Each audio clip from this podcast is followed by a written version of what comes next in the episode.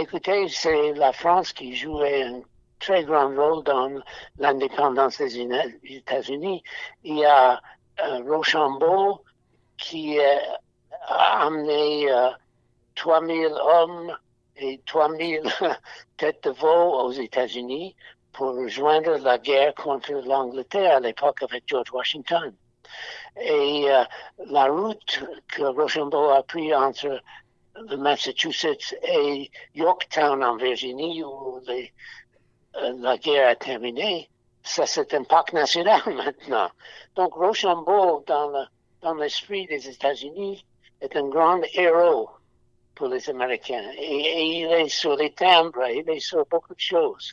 Donc on, on se rappelle beaucoup de Rochambeau chez nous. Qu'est-ce qu'on peut dire au jour d'aujourd'hui sur euh, les relations entre les États-Unis et la France? D'abord, il y a la guerre en Ukraine. L'Europe, euh, la France aide l'Ukraine.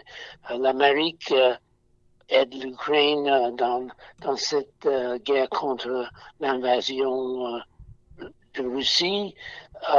L'Amérique donne beaucoup plus que l'Union Union européenne, mais ils sont d'accord. Je crois que ce que le président Macron a peur, c'est que quand les, quand les républicains euh, contrôlent la, Chambre des représentants à partir du 1er janvier, ils vont couper l'aide à l'Ukraine. Donc, je crois que ce sera un élément de conversation entre le président Macron et le président Biden. La guerre en Ukraine donne des problèmes pour la France et pour l'Europe, c'est-à-dire le gaz euh, russes ne viennent pas. Donc, il faut trouver des autres euh, possibilités pour le gaz. L'Amérique euh, fait beaucoup de